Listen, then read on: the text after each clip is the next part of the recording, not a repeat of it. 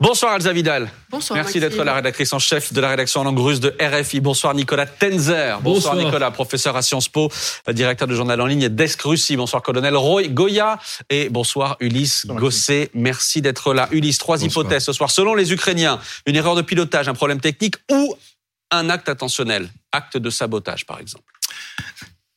Les trois hypothèses sont aujourd'hui euh, à l'ordre du jour, mais c'est vrai qu'il faut rappeler quand même qu'il faisait très mauvais, il y avait un brouillard épais, mmh.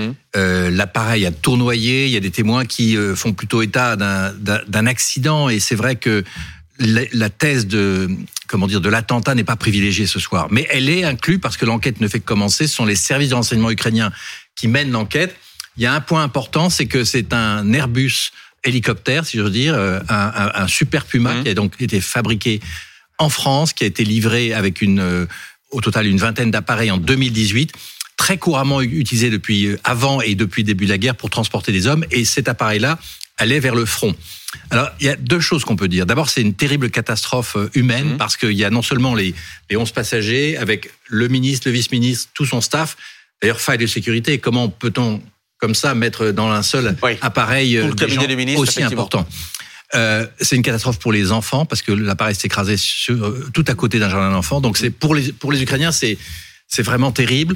Mais surtout, euh, le ministre de l'Intérieur c'était un homme clé du pouvoir euh, en guerre. C'est-à-dire c'était quelqu'un de la même génération que mmh. Qui voulait changer l'Ukraine. Il avait nettoyé euh, le ministère de l'Intérieur des, des, mm. services russes, qui étaient très infiltrés. Il avait aussi lutté contre la corruption. Il voulait vraiment euh, cette nouvelle Ukraine de, à la mode Zelensky, entre guillemets. Et puis la guerre est arrivée.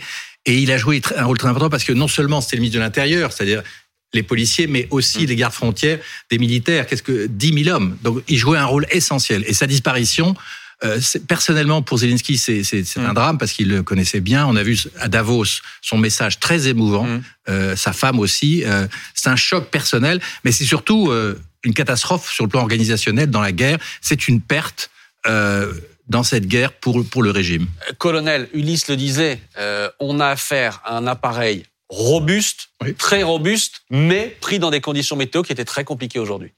Oui, bien sûr. Alors, le Super Puma, on le connaît. Hein. J'ai un peu pratiqué aussi. Euh, c'est un appareil qui est ancien, qui est solide, qui, est bien connu. Euh, maintenant, oui, ben, des accidents, euh, ça arrive. Mm. Voilà, c'est alors il volait certainement pour les questions de sécurité, il devait voler très bas probablement. alors pourquoi pour les questions de sécurité?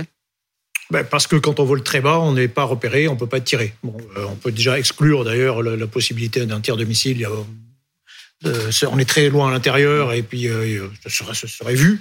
Euh, par contre, oui, on a les témoignages d'un incendie à l'intérieur de, l'hélicoptère, d'une explosion, donc probablement quelque chose qui s'est passé au moteur, le moteur, moteur défaillant. Sinon, sinon, sur une panne mineure, on arrive mmh. peut-être à peu près toujours à se poser et les dégâts sont moindres. Donc là, il y a eu quasiment une explosion en vol, ce qui peut s'expliquer effectivement peut-être par un sabotage. Mmh le, dira, ou quand même plus probablement par, euh, par un accident. Euh, Nicolas Tazer, on sera dans une seconde en direct de Kiev avec un député qui lui a des doutes ce soir, il nous le dira. On verra à partir de quels éléments. On a l'impression qu'on se retrouve un peu euh, ce soir de novembre où un missile était tombé côté polonais et où toutes les hypothèses étaient sur la table, mais côté ukrainien, on se disait, attendez, a pas de hasard, il n'y a pas de coïncidence. Euh, et certains allaient très loin à ce moment-là. Oui, dans, dans, dans ce cas-là, je pense qu'il faut vraiment attendre les, les conclusions de l'enquête. Je pense que c'est vraiment, il faut surtout pas, je dirais, prêter le flanc à un risque de surinterprétation euh, ou d'hypothèse. Enfin, effectivement, possible, mais quand même, euh,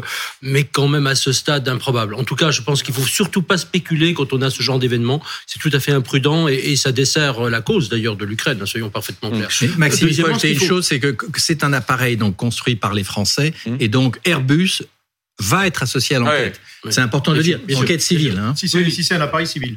Parce qu'on ne sait pas encore. Oui, mais Airbus a déjà dit, a été contacté et donc devrait être impliqué dans l'enquête. Ce qui est important, c'est sur l'hypothèse. Je, termine juste sur effectivement sur le sur, le ministre en question. Mm. C'était d'abord c'était un avocat.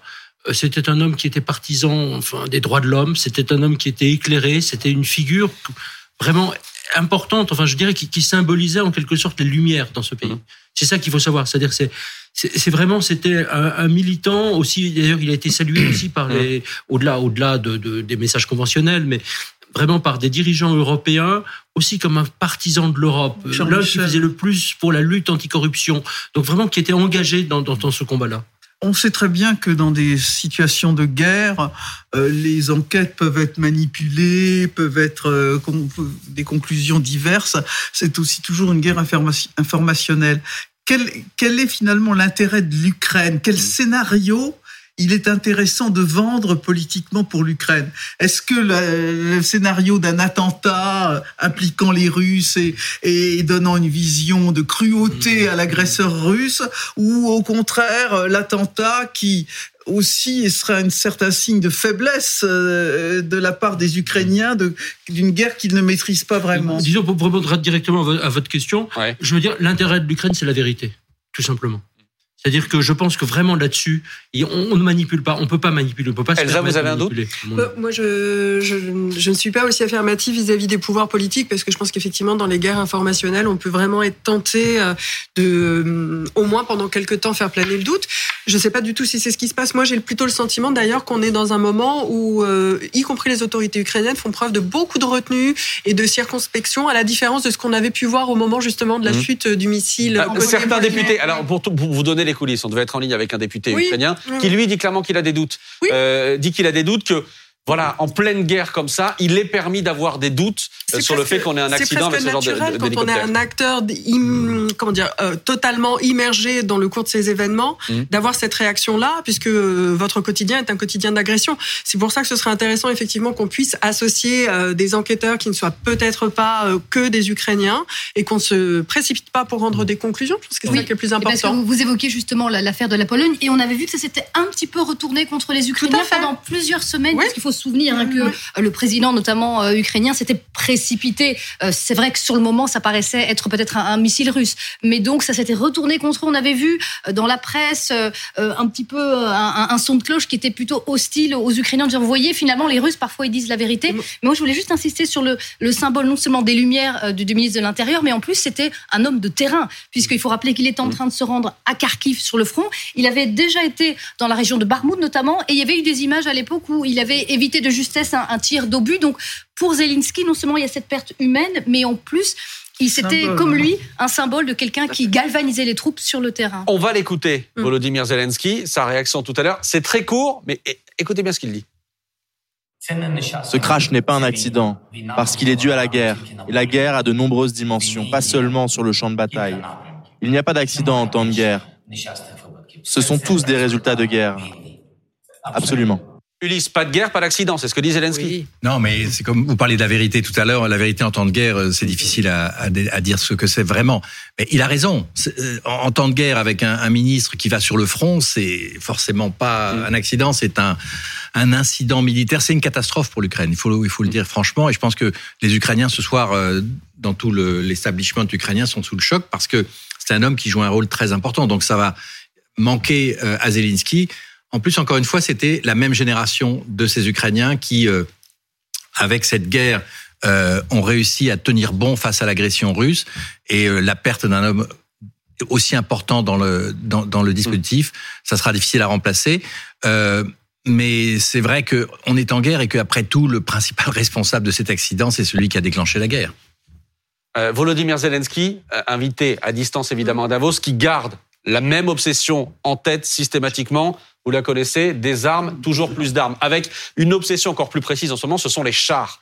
On en a déjà parlé. Euh, il y a une chose que je voulais vous montrer à tout prix ce soir, c'est ce clip euh, produit par le gouvernement ukrainien mm.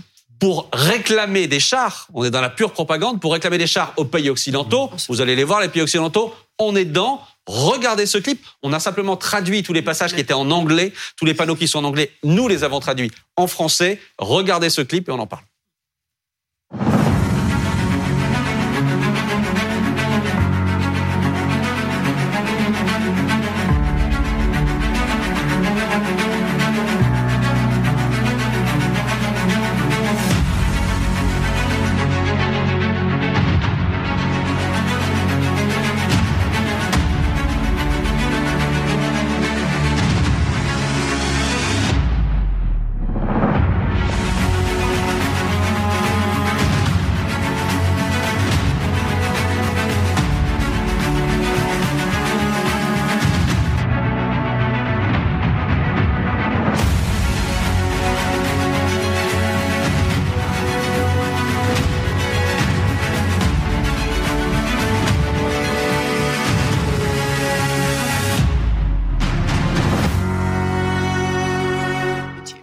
C'est bien fait, dit Rosine Bachelot. C'est quand même de la propagande avec des gros sabots. Ah oui, oui. Et c'est ce qui marche hein, dans la propagande. Hein. Les propagandes fines, ça n'a jamais marché. Plus c'est gros, plus ça passe, y compris dans la propagande. Exactement ça. Il faut comprendre la pression qu'est en train de mettre l'Ukraine, Nicolas Tenzer. Euh, alors les Français ont déjà donné des blindés, mais là on parle bien de chars, c'est-à-dire l'échelon euh, supérieur. Pression sur les Français, sur les Allemands, sur les Américains. Euh, c'est à destination de, de tous ces pays-là euh, que l'Ukraine poste ce clip-là. C'est encore une fois, c'est le gouvernement ukrainien. Voilà, au-delà de la communication pure, il y a un message qui est quand même la réalité. C'est que pour l'instant, l'Europe, les États-Unis, les démocraties Mmh. laissent les Ukrainiens se battre seuls pour leur liberté. Mmh. Et pas uniquement pour On la les aide, Nicolas, déjà. On les aide, mais enfin sur le terrain, tout seul. sur le terrain, ceux qui payent le prix concret, Mmh. euh, en termes- malheureusement, Oui, en- en, en termes de vie humaine, en termes de vie humaine, euh, ce sont eux. Et c'est quand même notre liberté vraiment qui est en jeu. Deuxièmement, ce qui est très important, je pense, dans ce message, c'est de dire qu'aujourd'hui, euh, finalement, il y a trois choix. Il y a soit le discours conventionnel, qui Mhm. est celui des Occidentaux pour l'instant, qui est euh, finalement, euh, nous aidons l'Ukraine à se défendre. Derrière, il faudrait qu'il y ait un deuxième discours, qui est, nous allons tout faire, je dis bien tout, pour que l'Ukraine gagne totalement cette guerre. Et puis, il y a un troisième niveau, Mhm. qui est que pour l'intérêt de l'Europe, pour l'intérêt du monde civilisé, pour l'intérêt aussi d'autres pays, en Afrique, en Syrie, enfin pas uniquement l'Europe, il faut que la Russie perde. Et je pense que on dessine à travers ce clip, alors le message n'est pas dit comme cela, Mhm. vraiment les trois étapes nécessaires, c'est comment passer du discours qui est un discours important, on fait beaucoup, encore une fois, euh, sans, sans les armes occidentales, l'Ukraine n'existerait sans doute plus, à un discours, mais maintenant nous y allons. Nous arrêtons d'être à mi-chemin, nous arrêtons de, de laisser couler euh, le goutte à goutte au robinet. On, on- on va J'entends, jusqu'au bout. j'entends Voilà. vos étapes du discours, mais là on a quelque chose de très, euh, comment dire, de très pratico-pratique. Ah oui, parce qu'il y, a- y la chose immédiate, c'est-à-dire qu'il y a Voilà, la- livraison immédiate. immédiatement, les Ukrainiens euh, veulent des chars. Mais notamment Free the Leopard, comme on dit en anglais, c'est-à-dire libérer les léopards, hein, qui est Voilà. le grand slogan effectivement que Les léopards qui sont les voilà, chars qui, Allemands et donc les Ukrainiens veulent des chars. Pourquoi il y a est-ce 2000, qu'il y a, cette 2000. volonté à tout prix d'avoir des chars? Beaucoup de chars. Ils en veulent Ah oui. 300 et 700 blindés. Ah ben oui, non, mais si- s'il en faut, il en faut beaucoup. Ça, envoyer quelques dizaines de chars, ça sert, euh, ça sert strictement à rien. Et les chars eux-mêmes, euh, tout seuls, ça sert pas à grand-chose. Il faut euh, des véhicules plus de les combat chars sont d'infanterie. différents, plus c'est difficile. Et en plus, c'est très hétérogène. Parce y a Donc, Mais ça euh, changerait euh, quand même vraiment la donne sur le terrain. Maintenant, si ces 300 chars arrivaient, Oui, 300 chars qui arrivaient, Oui, euh, oui, ça, 300 ça, chars modernes qui arrivent là tout de suite, qui sont tout de suite utilisables. On forme plusieurs brigades et on peut les engager au combat. Oui, ça a un impact, forcément. Euh, faut bien comprendre Mais que c'est techniquement impossible d'envoyer tout de suite 300 chars. Alors, euh, faut- euh, sur la problématique des, des chars de bataille, hein, euh, les, les Ukrainiens ont perdu à peu près 600 chars de bataille. Ils en avaient 900, ils en ont perdu 600. Euh, le reste doit être euh, Mhm. bien usé aussi. Euh, ils ont récupéré des chars euh, russes Mhm. capturés. Les Polonais, il faut quand même pas l'oublier, et les Tchèques leur ont fourni deux- déjà 270 euh, chars de bataille pour compléter. De, de- on va dire d'époque soviétique? Oui, euh, ce qui a au moins l'avantage de pouvoir être utilisé très vite Mhm. d'être absorbé euh, très vite. Et là, euh, comme de la même façon qu'on a transformé l'artillerie euh, ukrainienne euh, en l'occidentalisant, ben là, il s'agit de fournir, euh, d'occidentaliser également tout leur parc de véhicules blindés. Bon, euh, concrètement, euh, en réalité, il n'y a que deux types de chars de bataille qui pourraient être utilisés en grand nombre en, en Ukraine. Ce sont les chars Léopard et les chars. Abrams américains. américains. Les autres, c'est de l'échantillon. C'est-à-dire que nous, en- concrètement, on serait, si nous, on dit, voilà, on, on envoie des Leclerc, le, le ministre en parlait cet après-midi Ouais, au Sénat. On étudie la chose. On étudie la chose. Bon, si on Mais qu'est-ce que vous dites aux gens qui disent si vraiment, parce qu'on n'a pas beaucoup de chars Leclerc, on en a moins de 200, hein, Oui. euh, qu'on désarme la France et qu'on la met en danger D'abord, il fallait prévoir peut-être euh, quelque chose Oui. avant. de- D'accord, mais enfin, Non, non, fallait avec les cartes euh, telles que les- nous les avons sur la table. Pas la Oui. peine de pleurer sur le lait renversé. Oui, oui, oui, non, de- bien sûr, mais on les a sur la table. On, non, mais on peut, on peut. on- le, le ministre a dit, il faut pas que ça, ça nous affaiblisse. Mmh. De toute façon, on est obligé. Si on envoie des Charles Leclerc, forcément, Puis de Ça toute nous façon, arriveront, substances. on, on me dit, ils n'arriveront de toute façon que dans 3-4 mois. Et ensuite, il faut le temps de former des gens. Ce sont des, des instruments qui sont compliqués à utiliser. Euh, il Et y a une logistique. faut un back-office. Un, un Leclerc, ça nous coûte plus de 200 000 euros par an euh, Mm. d'entretien. hein, de- tellement c'est euh, c'est compliqué. En plus, ils sont plus produits, donc le- la maintenance est très très très compliqué. Euh, donc, si nous on le fait, on ne pourra envoyer que quelques dizaines d'engins. C'est pas ça qui va changer la donne. Mais les seuls qui peuvent être vraiment efficaces, ce sont les Léopards 2. Attendez, alors Parce qu'il y en a justement, 1000 en Europe. alors les léopards, Plus- on voit que tout le monde 500. se tourne vers les Allemands. Oui. Euh, en ces dernières encore heures, ces derniers, ces derniers jours. Sauf que information du Wall Street Journal ce soir, euh, qui a été euh, voir ce qui se passait du côté des officiels allemands, du côté des, du côté des officiels américains. Le Wall Street Journal dit c'est simple. Les Allemands auraient en tête effectivement de donner les léopards seulement si les Américains donnent les Abrams. Oui. Si les Américains ne bougent pas, Elsa Vidal, les Allemands ne bougent pas. Oui, pour le moment, mais je pense qu'on a encore une fenêtre de tir, si je puis dire. Oui. C'est le cas, oui. Bien joué. Euh, Jusqu'à vendredi, euh, on aura la, la réunion de Rammstein ce, ce vendredi. Je pense que les Allemands sont Tous les pays qui sont susceptibles de donner des armes seront réunis Oui, sur la je base pense que la allemande. demande allemande, même si elle peut paraître compliquée, euh, notamment aux, aux autres alliés, dont la France, c'est une demande de concertation. Et c'est sûr que pour l'Ukraine, ça prend du temps, mais cette concertation, elle donne une chance à l'Europe d'être unie, de prendre des décisions qui vont bien au-delà du niveau national. Et c'est aussi l'occasion de présenter un front politique assez uni, notamment face à la Russie, qui peut aussi euh, laisser entendre notre détermination, notre capacité à nous unir. Et c'est sûr que c'est moins sexy qu'une décision rapide, mise en œuvre, prise rapidement, mise en œuvre rapidement, mais parfois plus de réflexion avant le démarrage, c'est bien aussi.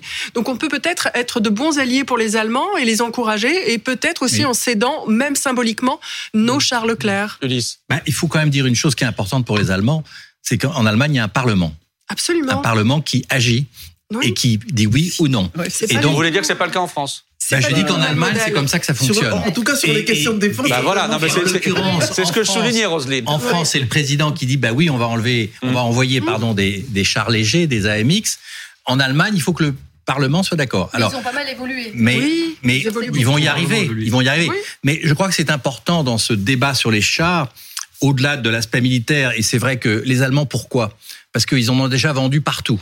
Donc, si on, a, on envoyait des centaines de chars Léopard, bah, ça peut fonctionner ensemble. Dans l'étude qui est faite par le, le ministère de la Défense et par le ministre Le Cornu, il y a l'aspect à la fois donc est-ce que ça nous dessert, est-ce que ça nous affaiblit ou nous met en danger, et puis est-ce que opérationnellement c'est efficace. Euh, Des chars Leclerc tout seul en Ukraine, c'est comme dit euh, Oui, le, le colonel Goya, c'est un échantillon. Par contre, des centaines de léopards qui peuvent être coordonnés ensemble, c'est très important. Donc ça, c'est la première chose. La deuxième chose, c'est que c'est imaginer cette discussion il y a six mois. Mais jamais, jamais on aurait imaginé qu'on pourrait discuter de l'envoi de chars, Abraham, Léopard, euh, Leclerc, tout ce que vous voulez. Or aujourd'hui, on en parle. Donc c'est très important, effectivement. Et euh, il faut que l'Europe se coordonne, parce que si c'est la France dit, l'Allemagne dit, l'Espagne dit, ça ne fonctionne pas. Le danger, c'est que si on coordonne cette décision, ce qui serait évidemment en termes d'efficacité un plus, eh ben ça va renforcer l'argument de Poutine qui dit, vous voyez, l'Europe est contre la Russie. Et donc c'est pas euh, la Russie contre l'Ukraine, c'est l'Europe. Et là-dessus, et là-dessus, pardon, on entendra dans une seconde le porte-parole de l'ambassade de Russie qui Oui. était tout à l'heure sur ce plateau. Mais Oui, je, je pense qu'effectivement, ce qui est très important, effectivement, c'est que les alliés se coordonnent pour faire tomber un certain nombre de tabous. C'est-à-dire que si on est sérieux dans la défense Hum. de l'Ukraine et dans le fait que nous souhaitions la victoire de l'Ukraine, il faut aller jusqu'au bout. Mais ça veut dire aussi que sur le, le- sur le plan de bataille, en fait, il y y a trois éléments qui sont déterminants euh, que, que Michel Goya connaît mieux que moi, qui sont d'une part effectivement l'artillerie, avec la question qui reste en suspens aux États-Unis des missiles à longue portée, 300 km, les attaques Mais CMS, justement, avec ça, la ça question. change. Ça, ça change. Et c'est peut-être, à mon avis, plus important encore même que les chars de Oui, bataille. je suis tout à fait. Ça, Ils sont en train de fournir des, des projectiles qui tirent à 150 km. Alors voilà, est-ce qu'on aura encore 300 On peut dire que ça permet, sur le plan de, Oui, oui, de non, bataille, si vous voulez, d'aller dans la profondeur, si vous voulez, du dispositif ennemi. Mm. Euh, et ensuite, la vraie question, mais pour l'instant qui reste un tabou, mais qui a été évoqué par les Ukrainiens, mais ils veulent plus l'évoquer parce qu'aujourd'hui, euh, ils sentent bien que, euh, voilà, il faut se concentrer sur les chars, c'est quand même la question des avions de chasse. Mm. Et là, euh, je dirais, la question Oui, mais se pose que pour dit- nous, elle se pose pour les exactement ce que Américains. disait Ulysse. Il y a six mois, parler des chars, c'était Ouais. impensable. Mais donc, c'est pour ça, Quand, je pense quand on que- aura passé l'étape des chars, on passera à l'aviation. Voilà, je pense que c'est ça. C'est-à-dire que c'est la pente, effectivement, qu'il faut, qu'il faut aller, parce que, euh, effectivement, par rapport à la menace russe qu'évoquait, effectivement, euh, je dirais, Ulysse Gosset, je veux dire, là aussi, il faut essayer de ne pas jouer avec on- celle-ci. C'est quand même, effectivement, euh, l'agresseur, il est quand même connu. Je vous redonne la parole, Ulysse. Mais simplement, vu le contexte Mm. euh, de ces armes qui arrivent Mm. euh, en, en masse, effectivement, des armes de plus en plus sophistiquées, de plus en plus lourdes, euh, ce soir, porte-parole de l'ambassade de Russie en France, Alexander Makogonov, qui était face à, à Aurélie Casse, dit ce soir, nous sommes au bord, potentiellement, d'une troisième guerre mondiale. C'est lui qui le dit, écoutez-le. quelles sont les limites de cette folie? Alors, la prochaine étape, ce sera quoi? Les avions de chasse? Les soldats? Les technologies nucléaires, plutôt? Quoi? Mais vous, vous voyez qu'on est vraiment on est au seuil de la troisième ensuite, guerre mondiale. Vous On est voyez au- ce que vous faites Cette spirale de tension, et cette, cette spirale, ça nous continue de... Ça rejoint ce que vous disiez. Oui, mais ça renforce le discours de Poutine sur attention à ce que vous faites, les Occidentaux. Oui, mais n'oublions pas que ce sont quand même les Russes qui sont responsables de la guerre, Ah de ben, l'invasion, etc. est Mais c'est vrai qu'il y a un tabou qui a été brisé. avec ces chars. Et il y aura peut-être un autre tabou plus tard avec les avions de chasse. Et c'est vrai que plus on arme avec des armes de, de Mhm. cette euh, force et de cette capacité, on peut se dire qu'il y a un risque effectivement que le conflit dérape et, et que ça plonge l'Europe euh, dans une guerre. Et pourquoi c'est important les chars au-delà de l'aspect militaire C'est parce qu'en fait, ça traduit la grande inquiétude des Européens qui se disent, et finalement, avec la mobilisation que fait en ce moment Poutine, Mhm. la réorganisation de son armée, nouveau commandant de l'opération spéciale, est-ce que finalement, il n'y a pas un risque que la Russie puisse marquer des victoires contre Mhm. l'Ukraine Parce que Et c'est donc la nous, de l'Ukraine qui, qui nous menace. mais et donc, plus et donc que en Europe, on se dit, il est urgent enfin d'agir. C'est d'ailleurs, c'est à Mhm. l'origine de la décision de, de Macron d'envoyer des chars, même si c'est des chars légers, Des blindés des blindés euh, à roues, si j'ose dire. C'est l'inquiétude du président qui se dit s'il y a une offensive russe massive au printemps, est-ce que les Ukrainiens sont capables de tenir le choc? Et jusqu'à présent, c'était pas sûr. Pauline. J'allais dire que si les lignes rouges ont été franchies aussi, les unes après les autres, c'est le principe de cette ligne rouge. On juge un peu, on jauge l'adversaire. C'est que, en fait, de l'autre côté, la Russie n'a pas réagi. Et c'est pour ça aussi que du côté des États-Unis comme des Européens, que petit à petit, on va de, de plus en plus loin. Ce qui est en face, quand on parle de risque de la Troisième Guerre mondiale, c'est surtout cette énorme mobilisation russe et une guerre, effectivement, qui se prolonge. D'un mot, Elsa Oui, ce que je voulais dire, c'est que on n'a pas franchi ces lignes rouges de manière intempestive et non réfléchie. On s'est aussi basé sur notre observation de l'usage qui en était fait du côté ukrainien. On s'est rendu compte qu'il n'y avait pas de frappe sur les infrastructures civiles russes. Il n'y avait pas d'acte de guerre à proprement parler. Encore une fois, pour l'instant, l'Ukraine se sert de ses armes pour la défense de son territoire. Merci à vous d'avoir été avec nous ce soir pour euh, parler de, effectivement, notamment de ces livraisons de chars et peut-être éventuellement d'avions. On verra ça effectivement dans les semaines, dans les mois euh, qui viennent. Merci euh, à vous.